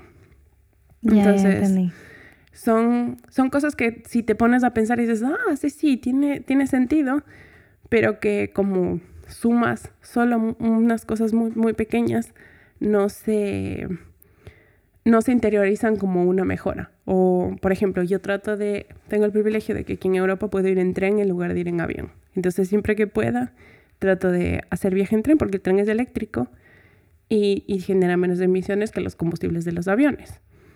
Y hay otra cosa que, eh, por ejemplo, todavía no se gestiona muy bien en ciudades en España, que es el tema de reciclaje y separar los residuos y como que separar la basura. Todos los compañeros de piso que yo he tenido alguna vez en mi vida me han dicho, pero ¿para qué reciclas si luego viene el camión y mete todas las cosas en un mismo camión? Y e, entonces, ¿para qué no mezcla? Y es como, no, porque eso es como que entrenarme a mí a decir, primero, si es que yo separo mi basura, sé exactamente la cantidad de basura que yo estoy generando. Entonces sé que si es que estoy generando mucho plástico, la próxima vez que vaya al supermercado, voy a comprar las cosas con, que vengan sin plástico, sin envoltorio, eh, en mi bolsita de tela, así muy hippiemente. y, y como que cuando yo veo la basura que estoy generando al tener que separarle, estoy súper consciente del impacto que estoy haciendo con mi consumo. Versus que si digo, da igual y le tiro todo en una bolsa. No soy consciente de que estoy usando un montón de recursos que igual ahora, como, como te decía con el tema de la energía, no está requerido de que yo separe. Pero en un punto va a ser la norma. O sea, en un punto yo ya me estoy acostumbrando a hacer una cosa que en Alemania es súper normal. O sea, que tú lleves todas tus botellas y les metas en una máquina y devuelvas porque el gobierno te cobra un impuesto o una cantidad de dinero por el envase. Entonces la gente dice, ay, qué, qué chévere, te están, te están regalando dinero cuando vas a devolver una botella en un supermercado. No, te están devolviendo un dinero que tú ya pagaste cuando compraste esa bebida en esa botella. Porque te están diciendo, si tú devuelves, entonces yo puedo regresar este, este plástico tal cual está el sistema, sin un mayor costo, entonces te puedo devolver ese, ese impuesto adicional que te estoy cobrando. Y en otras partes de Alemania te pesan la basura. Tú vas con tu DNI al depósito. ¿En serio? Yo no sabía eso. Registras. Eh, son iniciativas municipales, pero me parece que en el norte de España también están con varios proyectos así. Tú registras eh, que eres Ileana Belis y, pones eh, la bolsa de basura y te pesan y te dicen, sí, ok, perfecto, se, ha registrado que, usted ha, llenado 3 kilogramos, lo que sea. Y si es que te pasas, no te dejan, te dicen, saque, saque la basura de aquí, usted ya no se le permite generar más residuos. Pero, pero ¿qué haces con eso? En, en ese punto tienes que llevarte para la, o sea, para ir a otro contenedor y tratar. O si no, te, te recogen. Como todo esto son solo programas piloto, no es que te cobran ni, ni... Pero en un punto sería así, sería como vas a tener que pagar una cantidad X por exceso de procesado de volumen de residuos que tú estás generando, porque estás generando más residuos de los que está permitido por ley para tantas personas. Qué fuerte eso. Entonces, eso como tienes, como son cosas que afectan directamente al ciudadano, pasan por un montón de filtros, de y no es tan fácil solamente implementar y decir nada, le obligamos a todo el mundo a hacer eso. Pero es una cosa que por, por el sistema que está vas a necesitar que hacer, porque ya se ha visto que los sistemas de separación y recolección eh, voluntarios en las ciudades no funcionan, porque la gente tiene una botella de algo o una basura, lo que sea, ve un contenedor, no necesariamente es el correcto y le tira igual. Entonces ahorita el, sistema de reciclaje es mentira, o sea, no, no funciona. No, tampoco están así. El sistema de reciclaje, eh, tú estás haciendo un preproceso para ayudar. Eh, el sistema, las plantas de tratamiento de residuos tienen sistemas en los que separan el vidrio por color con unos láseres, separan eh, los metales con unos imanes, separan los plásticos por peso con unos ventiladores que le echan un ventilador, entonces te suben, las bolsas flotan y tal y tal y tal. Pero si es que tú estás metiendo ese, ese envase con comida adentro, con otras cosas adentro, estás generando un proceso extra de separación. O sea, todas las cosas que no sean fácilmente separables, les estás haciendo que les pongan a, desechos voluminosos para que luego haya otro proceso que tenga que separarles. Entonces, al final, estás tú creando más trabajo para el gestor de residuos. Ah, ok, que, sí, es que igual lo tienen que hacer, ya, ok. Pero, ¿y si ahorras energía del gestor de residuos haciendo ya un trabajo, un preproceso de separar correctamente los residuos? Entonces, igual estás colaborando. Ok, ok, ya, ya, ya. Uf, qué interesante. Yo me acuerdo que cuando llegué aquí y vi lo del reciclaje, dije, wow, tiene todo el sentido del mundo, pero me costó acostumbrarme. O sea, no, no, no fue, no fue muy fácil que digamos.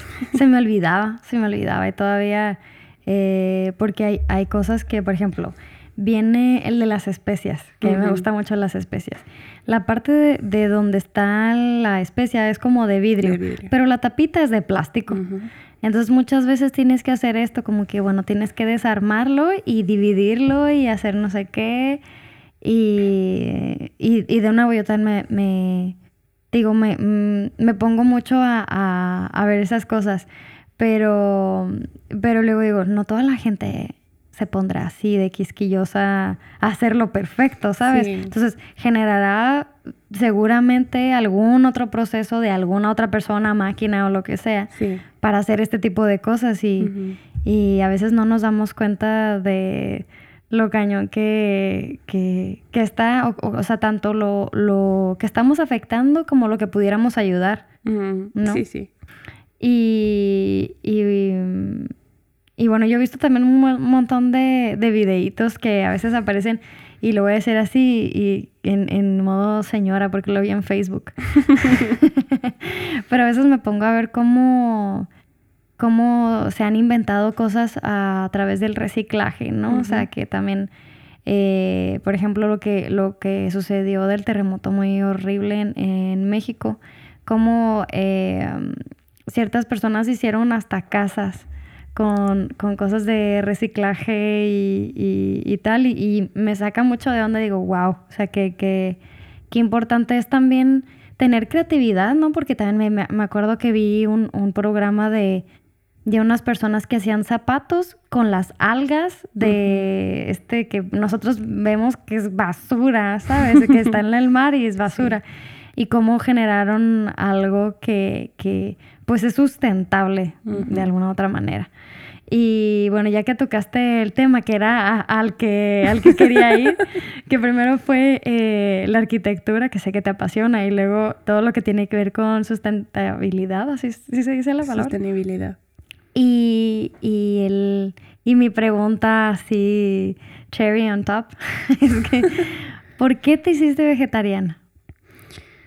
Eh, cuando tú estudias sostenibilidad, eh, tienes una época en la que te, te pones a filosofar, porque la manera en la que están organizados los cursos es que eh, primero te dicen, el mundo se está acabando, todo está muy mal, está tan mal como no te imaginas, está yendo a peor, eh, la gente te va divirtiendo de esto desde antes de los años 50, te, muestran videos documentales, te hacen leer libros que te dicen que toda esta gente desde hace ya mucho tiempo estaba anticipando que esto iba a pasar y, y todo el mundo les ignoraba.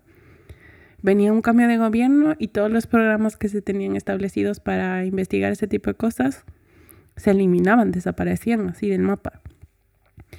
Y entonces una de las clases en las que tienes es una clase que se llama eh, el cálculo de tu huella de carbono individual, que es una cosa que se inventó por compañías eh, petroleras que querían desviar la responsabilidad que tenían ellos como generadores de combustibles fósiles a una persona individual. Entonces se inventaron todo este tema de, pusieron investigadores a hacer todo este tema de calculadoras para que tú pudieras casi casi que echarte la culpa de tu mochila propia y decir, sí, es que yo, yo, soy el culpable del calentamiento global, un poco así, porque yo tomo estas decisiones y no estas decisiones y tal. Entonces, paréntesis aparte, eh, en esta clase nos mostraron un gráfico de estas burbujitas, ¿no es cierto? Entonces, es un gráfico en el que tienes la cantidad de CO2 que se genera por eh, un kilogramo de distintos productos alimenticios. Entonces tú veías una burbujita así pequeñita para las lentejas, una burbujita un poquito más grande para el pescado, eh, veías para el arroz, la quinoa, ni sé qué, las almendras ya subían un poquito más de tamaño, los aguacates también empezaron a subir por ahí. Y luego tenías un sol, un Júpiter. Que, o sea, es que no hay otra manera de, describir la, la, diferencia. Con un chanchito adentro. Te decía, el consumo de carne. De, ¿Chanchito? ¿Qué es un chanchito? Un cerdito, perdón. Ah. y verde, verde. O sea, como un cerdito y una vaca. Oh. Entonces te decía que la, que, que la industria cárnica te genera un, o sea, un orden de magnitud mucho más grande de emisiones que el resto de productos. Entonces, yo salí de esa clase y dije, yo no como más carne. Todavía comía pollo, todavía comía pescado y el resto de cosas. Y luego fui... Fue poco a poco entonces. Sí. O sea, ese, ese día fue... Yo ya en otros momentos de mi vida me había planteado ser vegetariana por temas de, ay, es que es más saludable y tal, y la carne roja no es tan buena, no es tan fácil de digerir, pero nunca de manera muy seria. Pero después de salir de esa clase fue como, no, o sea, yo no puedo contribuir más a esto. Y, a partir de ahí fui eh, viendo alternativas para que no perdiera, o sea, no, dejara de comer todas las proteínas que necesitaba, no dejara las vitaminas, o todo lo que había dejado por la carne roja, no se abandonara eh, y pudiera seguirle complementando con otras cosas. y otra cosa que pasó fue que eh, ya, esto me había dado cuenta antes, pero como que compraba igual. Aquí en Europa la carne es mucho más cara de lo que es en, de lo que era en Latinoamérica, en Ecuador. Entonces ya por, por mi bolsillo de estudiante, yo ya no me podía permitir comprar carne de todas maneras. O era una cosa que era un lujo que yo me permitía. Entonces, eso solamente reafirmaba más mi idea de que con unas cuatro latas de lentejas estaba ahorrando dinero y también estaba reduciendo mi huella de carbono individual. Entonces, eh, muchas veces me planteé y tuve varias discusiones de decir, bueno, de verdad estás haciendo, o sea, tiene sentido que lo hagas por sostenibilidad. Y al final fue como, sí, porque cualquier cosa pequeña que tú estés haciendo contribuye a un cambio eh, de tendencia, un cambio de mentalidad. Y si de todas las personas que yo conozco, una persona decide dejar de comer carne una vez a la semana porque se enteró que yo era vegetariana, no por, mm, no por nada más que por sostenibilidad o por medio ambiente, entonces ya eso es un poquito, o sea, es como girar un poquito eh, ese trencito que va a toda velocidad. Entonces, eh, creo que ahora en especial que es mucho más asequible económicamente, ya eh, el hecho de ser vegetariano mm, es algo que yo promuevo mucho más que antes era la típica que me decía como, perdón, disculpe, yo no como carne. O ni siquiera, ¿sabes? O sea, ni siquiera decía, sino era como me servían el plato y solo comía todas las otras cosas y no comía carne. Y al final es peor porque estás desperdiciando. O le pasaba el plato a mi hermana o a un amigo o quien sea con, el que estaba. Entonces creo que ahora me planteo una idea de que no necesito el, la etiqueta de soy vegetariana, sino es mi dieta está orientada en función a mi impacto ambiental. Independientemente de eso, porque puede ser que, vaya a un sitio en donde sea una granja y esté todo consumido con cero kilómetros y lo que haya sea carne. Y voy a comer y no tengo por qué limitarme a una etiqueta o una serie, serie de, de eh, opiniones o percepciones eh, exteriores, porque al final yo voy a saber que eso fue mucho más sostenible que decirle a ese señor o yo venir de ni sé cuántos kilómetros trayéndome mi soja cultivada en Brasil, traída en, en barco a China, procesada y llegada aquí pues procesada. Entonces como que al final una cosa es mucho más sostenible que la otra. Entonces ya no se trata de soy vegetariana o no como carne, sino quiero que mi dieta esté orientada hacia reducir mi impacto ambiental. Wow, wow, qué, qué buenísimo eso. Fíjate que, que yo creo que, o sea, como dices tú, depende también en dónde estás y ahora que se ha popularizado, ¿no? Porque voy a regresar un poquito atrás. Eh, yo tuve un tiempo que viví en la ciudad de Puebla, no, no es en México, pero no, no es en Hermosillo, Sonora, que yo digo. Y la verdad es que yo siempre digo que la carne en Sonora es la mejor que hay. este, y todavía más porque pues es la que se llevan a todos lados y hasta en Estados Unidos porque es la, mejor carne. yo, yo tengo mis teorías, yo creo que es porque están las vacas tanto tiempo en el sol que ya se están suavizando. Este, pero bueno, la cosa es que eh, cuando me mudé a la ciudad de Puebla había muchas cosas que yo no comía y que no me gustaban y la carne fue uno de esos, que no me gustaba. No me gustaba cómo sabía, de hecho, también dejé de tomar leche, todo porque no, no me sabía igual. no son mis vacas. No son mis vacas. Esto no saben las, las vacas de mi rancho, pues. Entonces, este, pues dejé de consumir casi todo. No sé si también, creo que dejé el huevo, dejé la leche, dejé la carne. Y, y fue más por un, uh, por un sentido de mi paladar, ¿sabes? que, no me, que no me gustaba. Y cuando iba de visita a Hermosillo, ay, sí, me comía los tacos que sean y así. pero regresaba a Puebla y no comía carne. Eh, y de vez en cuando yo creo que la, que la única que comía era la de cerdo, que era como que, bueno, está, mm, no estaba como que tan mal, pero a final de cuentas no consumía. Y luego tuve otra época en la cual eh, por, por cuestiones de, de, de, salud, pero porque yo quería, ¿sabes? En, en mi rollo fitness, me hice vegetariana, pero también fue como que muy sencillo, porque como de por sí ya no estaba consumiendo carne, pues yo decía, bueno, eh, para bajar de peso, lo que tú quieras, como que fue un rat, buen, buen, buen rato que duré así. Y que con los jugos y que no sé qué tanto, que tiene esto igual de proteína que no necesitas y así. Pero creo que el, enfoque fue otro, ¿no? Me volví a vivir a, la, a, Hermosillo y eso no te voy a decir que, que cambió en el sentido de que ah, olvidé las verduras. No, no, no, porque las aprendí a amar. ¿Sabes? Porque empecé a cocinarlas diferente, que no se, no se me hiciera aburrido. Y aparte como que ya buscar eh, cuestiones ya más saludables, ¿no? O sea, como que no comer tanta azúcar o cosas procesadas y demás. O sea, a final de cuentas no, no era el enfoque ambiental, ambiental pero sí que, que, hubo un cambio, ¿no? en, en, mí. Y yo dije, yo no puedo dejar la carne porque a mí me encanta, pero no lo voy a consumir mm, todo el, tiempo. Y yo me acuerdo que, que tenía un amigo que este, vivía en Los Ángeles y, mm, y me acuerdo que cuando eh, yo iba a Los Ángeles, me, el, el, vegano, ¿no? No vegetariano, vegano.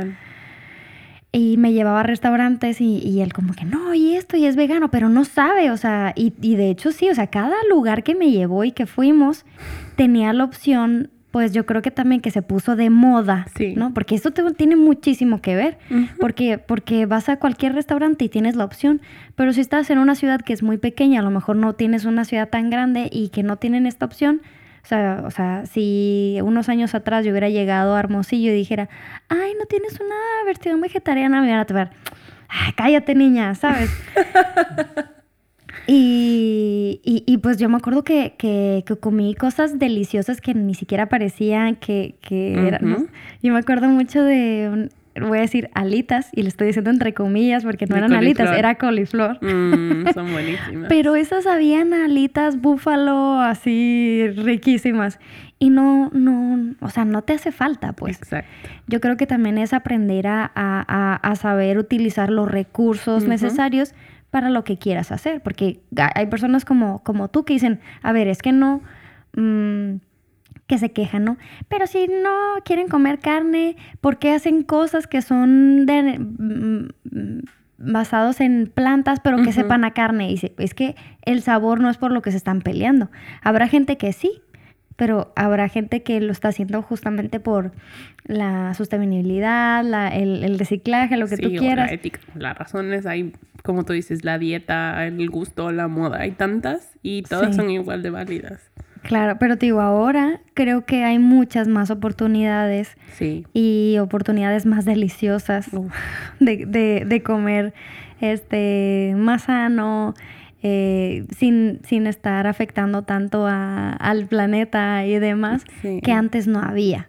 Yo creo que también tiene mucho que ver esta mm, popularidad que le ha dado la, la, la gente a, Sí. a eso, ¿no? Yo, Sí, yo sí. creo eso. Sí, o sea, creo que el hecho de que, o sea, es bastante hipócrita, pero al final es decir, sí, solo porque se puso de moda, yo tengo el privilegio de tener opciones de proteína eh, vegetal para elegir en el supermercado, así como la gente se va y se compra sus filetes de pechuga.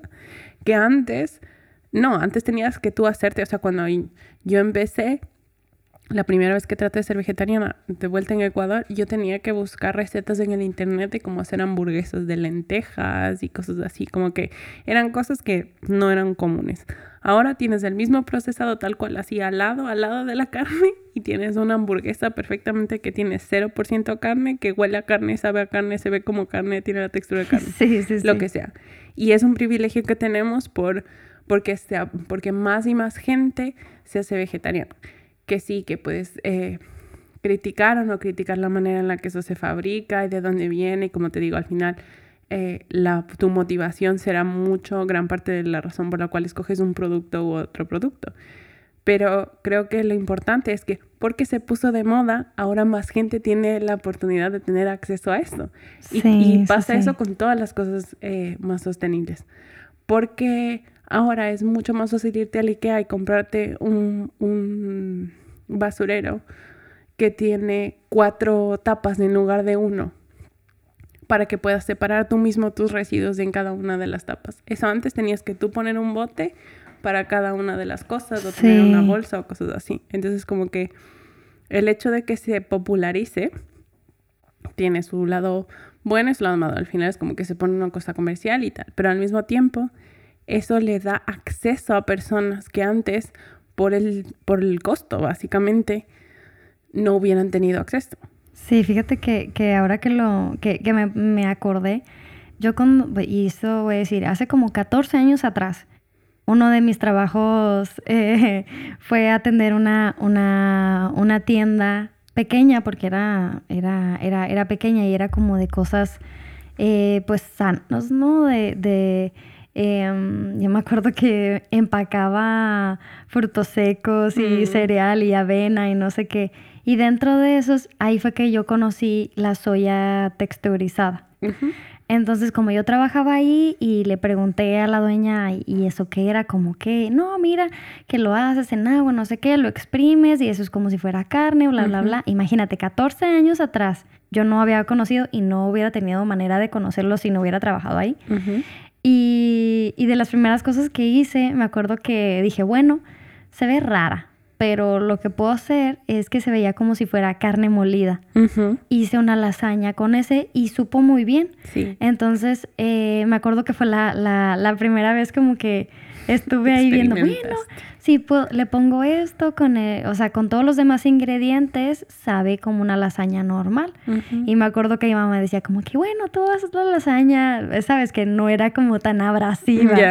Este, pero cómo influye, como dices, ahora tener la oportunidad que, que lo hemos hecho, ¿no? Yo también he cocinado para, para ti y ir a cualquier lado y ya te compras unas salchichas que son este, basadas en, plantas. Te compras que también, que parece pollo. Y es que yo lo vi el otro día que te cociné. y yo lo vi y dice, es que esto literal se ve como tiras de pollo, pero no es. Y se me hace muy impresionante eso, pero cómo, cómo ha sido... Eh, pues la, la, popularidad. A mí me impresiona eso, pero, pero me da gusto. O sea, digo que bueno porque ya no es tan complicado, tan difícil accesar o acceder a, ese tipo de cosas. Que uno de lo, de lo, que me gustó mucho cuando yo eh, me vine a vivir aquí a, a, Madrid fue que me di cuenta que la gente es muy nacionalista.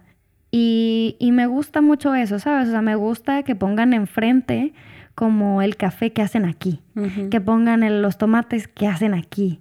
Como que ese tipo de cosas eh, que dije, pues claro, va a ser mejor porque lo están haciendo aquí, aquí mismo, ¿sabes? a lo mejor en México estamos muy acostumbrados que las cosas importadas como que, ay, es muy, malinchista porque a final de cuentas es, prefieres comprarte otra cosa que lo hicieron en Estados Unidos y lo mismo que, que, que, hicieron en México y prefieres comprar lo otro. Y aquí es al revés. Bueno, a mí me ha tocado ver mucho eso, ¿no? También como hacen productos de todo, hasta los supermercados tienen sus propias marcas de los mismos productos que cuestan más baratos. La marca blanca.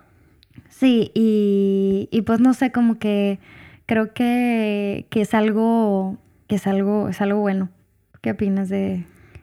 Sí, bueno, creo que lo que dices es verdad. Siempre, algo que sí me llamó la atención al, al entrar al supermercado aquí es lo que dices como producto nacional o producto, en este caso en Barcelona, era productos catalanes y eran productos solo generados en Cataluña. O aquí lo mismo, productos mm, de, de, la zona cercana, de cercanías o kilómetro cero. Y ese concepto de que casi, casi conoces o puedes fácilmente, si te coges, tomas un autobús y te vas al campo, eh, estoy exagerando, pero conocer a la persona que está cosechando los vegetales eh, que te estás comiendo. Y de alguna y conocer que las condiciones en las que está trabajando son condiciones justas porque hay un nivel mínimo de leyes aquí, etcétera, etcétera, etcétera, con todos los matices que puede tener eso. Y creo que ese concepto de estar orgulloso de lo que se está generando en tu país eh, te lleva un paso más, a decir, es que tu país debería ser autosuficiente. O sea, tú deberías capaz de, y eso, y eso se ve eh, en un concepto de, mm, de, ciudad también. O sea, ya un concepto de país es un poco más fácil porque distintas regiones pueden eh, eh, producir distintas cosas, pero hay un concepto que se llama la huella ecológica y eso es, ¿cuántas hectáreas de territorio necesitas tú para poder, para que tú espacio o tu hectárea de, ciudad funcione. Todas las ciudades en el mundo siempre superan su superficie 10 veces o más de la cantidad de, huella ecológica que tienen. Entonces, si tú piensas, si es que la ciudad estuviera organizada de manera en que eh, no como ahora, que básicamente el mundo es una fábrica gigante y en función de dónde se dé los mejores resultados, entonces ahí se cosecha un tipo de monocultivo u otro tipo de monocultivo. Aquí la escala de proximidad te permite decir, ¿no? ¿Qué pasa si es que tú generas en los alrededores de esta ciudad toda o un porcentaje de la comida que necesitarías para alimentar a esa ciudad? Eso implica que estás, o sea, estás generando un terreno productivo que no solamente es como, eh, yo que sé, unos terrenos vacíos que luego en algún punto se industrializarán o se construirá sobre eso. Y también estás eh, haciendo lo que tú dices, llegando a, a, comerte cosas que son verdaderamente de proximidad y que tú conoces cómo, cómo están cultivadas versus un producto que, que viene de otro sitio. Aquí también entra un tema de que con la globalización eso no es tan, o sea, no es tan fácil. Es lo mismo que cuando la gente te dice, yo tengo un, contrato de, de energías renovables. Yo le compro a mi eh, comercializadora eh, solamente energías que tienen ceros de emisiones. Sí, pero la energía que te llega a tu casa es la generada en la planta termonuclear que tienes al lado, lo que sea. Entonces, la que te llega no es limpia. Tú estás pagando por una energía limpia, pero no sabes qué está pasando si es que te llega o no. En este caso es lo mismo. O sea, tú puedes pagar por un producto eh, eh, bio y tal, pero si no es nacional, no sabes verdaderamente cómo se, cómo se produjo. Y es un concepto europeo, así como que lo nuestro es mejor. En cambio, en Latinoamérica tenemos el concepto que lo de afuera es mejor y lo nuestro no vale. Y no debería ser así, porque al final mucha gente en el resto del mundo quisiera comprar lo que los, o sea, todas las frutas y verduras que yo tenía disponibles 24/7 cuando vivía en Ecuador no las tengo ahora y solamente porque ya no estoy ahí puedo apreciarles. Claro. Claro, sí. Y me da risa lo del aguacate que dices, porque yo he probado aguacates aquí que no saben igual, no saben a nada. O sea, no quería decir, pero ya, ya me obligas. pero yo digo que no saben a lo que sabe el aguacate real. No, no. Qué, qué fuerte. Y es súper triste porque tú, o sea, encima de que ya pagas mucho más de lo que estabas acostumbrado a pagar en tu país, te compras un aguacate y abres y quieres hacer, yo que sé, un guacamole, una tostada, una ensalada, lo que sea. Y está duro. Y está verde y es como esponjosito. Y dices, ¿qué pasa con esa fruta así cremosa, tan maravillosa que yo estaba acostumbrada a comer? No, no. Sí, sí, es diferente. Pues eh, son, son un montón de cosas que, que hemos hablado también acerca del reciclaje, acerca de, por ejemplo, cuando yo también escuché que eh, viajar en tren, que sale mejor, yo, oye, sí es cierto, eso no lo había pensado.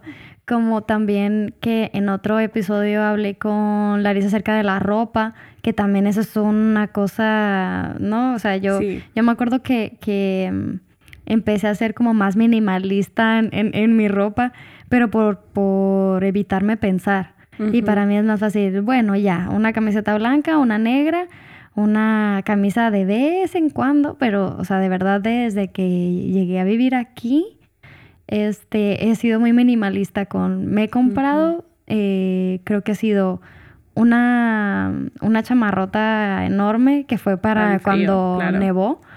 Y fuera de ahí, mm, no me he comprado, yo creo que más, más que una, un atuendo para, para, un video musical. Este, pero tenía que hacer lo que pude haber, mm, haberlo no comprado y pedir prestado lo que tú quieras. Pero cómo también eso influye y también la cuestión de la comida que, que puede ser eh, pues para cuidar el ambiente. Pero hay algo más que quisieras contarnos que, que pudiéramos hacer, ¿sabes? Por ejemplo, yo también ya de, por sí, mm, ahorita porque estamos grabando y usamos las luces, pero aprovechamos siempre la luz del día para no estar prendiendo mucho la luz, eh, o sea, de energía. Eh, yo también uso mucho el transporte público ahorita porque no tengo carro, pero, pero si no fuera, si, si tuviera, de todas maneras lo seguiría usando porque hasta sale más rentable, ¿no? Si te quieres ir al centro de aquí, que el tráfico y que si vas y que cuánto cuesta la entrada, no sé qué, por rapidez por lo que tú quieras, sale mejor irte en transporte público. Pero te pregunto, ¿hay alguna otra cosa más que, que creerías que, que uno puede hacer como para ayudar un poquito al medio ambiente? Así como comentario final para, para despedirnos de, de este episodio. Sí, yo creo que tiene que ver con, bueno, son dos cosas, pero muy breves. La una, lo que tú hablabas de, de la ropa. Creo que lo más, lo más importante es ser consciente de lo que estás consumiendo, ya sea cosas materiales, ya sea comida, ya sea energía. Eh, hay una R que se deja muy de lado de, de, reusar y, y, reciclar, que es reducir. Y creo que eh, como tú dices, es como, si es que necesito esa, ese atuendo o lo que sea por cualquier razón, eh, pues entonces me lo compro. Eh, he averiguado si es que hay tiendas, porque aquí en Madrid hay muchas tiendas de segunda mano, hay tiendas efímeras de venta de ropa de segunda mano por kilo, en la que tú vas, eliges las cosas, pesas y el peso, tienes un precio por kilo establecido y, y compras por eso. Entonces, eh, por ejemplo, para temas de chaquetas de invierno, cosas así, te viene, te viene súper bien porque vas, eliges, te pruebas la chaqueta que sea y, y, al comprar por peso te va a salir mucho más barato que si te vas a un Zara o un cualquier otra tienda y te, y te gastas por, por la misma chaqueta. Y otra cosa, eh, y lo mismo puedes hacer cuando eh, no desperdicias comida, o sea, no compras eh, una gran cantidad porque sabes que no te vas a acabar y se te va a dañar la comida. O compras cosas más congeladas porque sabes que te, te duran más tiempo que una fruta fresca porque justo esta semana no tienes tiempo para cocinar.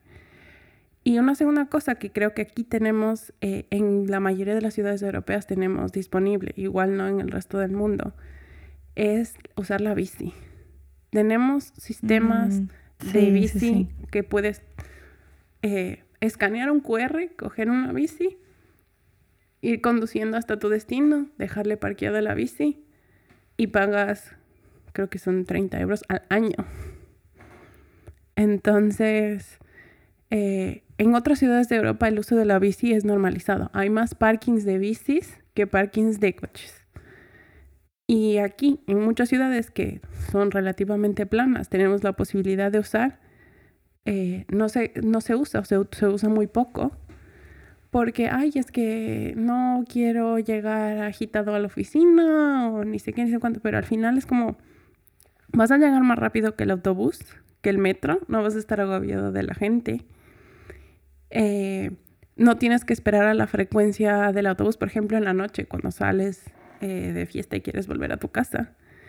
Y ahora incluso todas estas apps como los Ubers y hay como miles más, tienen el patinete eléctrico y bicis de alquiler, que literal solo tienes en una app y le puedes dejar, no soy muy fan de eso, pero tirando a la bici en donde te dé la gana, paraste, te dio pereza, te quieres subir en un bus, en un taxi, en lo que sea, y le dejas. Ni siquiera tienes que dejarle parqueando en un sitio como los, como los servicios municipales. Pero creo que eso es algo que como que no te cuesta nada hacerlo y, y contribuye a una movilidad mucho más sostenible. Qué bien, qué bien. Pues eh, Andrés, este fue un episodio súper bueno y pudiéramos hablar también un montón más. A mí me hubiera gustado que me contaras más cositas ahí de historias, pero si no, te invitaré a otro episodio después. Eh, pero bueno, ha sido buenísimo. Muchísimas gracias por, la, por aceptar la invitación. Gracias por recibirme, por hacerme comidita pre-podcast. Me encanta. Sí, sí, que se estaba haciendo del rogar un poquito, chicos, pero... Ya, ya, perdón. Pero yo, yo sé que era por, por cuestiones de, de trabajo, así es que eh, encantadísima de tenerte aquí, que esperemos que no sea la, la primera y última. Y, y bueno, yo creo que sería increíble que tuvieras un blog. ¿Sabes? O sea, a mí me encantaría leer un blog tuyo de este tipo de cosas o historias o demás, porque te digo, yo ahora he sido impactada, como tú dices, aunque una sola persona sea impactada de algo que tú haces por lo que lo haces, ya es ganancia, ¿no? Y, y yo creo que eh, muchas más personas pudieran conocerte o, o, así, si escribieras ahí, no sé, un, un blog o algo. Ahí, ahí, lo voy a dejar. Someterme a... los ojos de los demás. no, pero es que a veces no sabes, ¿no? Porque, por ejemplo, yo te puedo decir, bueno, no sé dónde comprar que sea un mercadito que sea tal. O dónde puedo hacerlo esto de la compra de la ropa que yo no tenía ni idea. Este, no sé, como detallitos así, yo creo que, que, que sería bueno. Yo nada más ahí lo dejo por si, por si acaso dices, bueno, podría ser. Un, proyecto en mi lista de proyectos sí. pero eh, muchísimas gracias por, por, estar aquí. Gracias. Eh, y muchas gracias a las personas que nos están eh, viendo en YouTube y también los que nos están escuchando en Spotify. compártelo. Eh, comenta algo si te ha llamado la atención, si tú lo has hecho o no lo has hecho. Si, me equivoqué en algún dato, por favor entren así a hacer fact-checking, comenten, interactúen con los posts. por favor, no, no, no te cuesta nada dejar ahí un, un, comentario, un like o mandárselo a alguien. Y, y bueno, nos vemos en el siguiente episodio de Apasionante.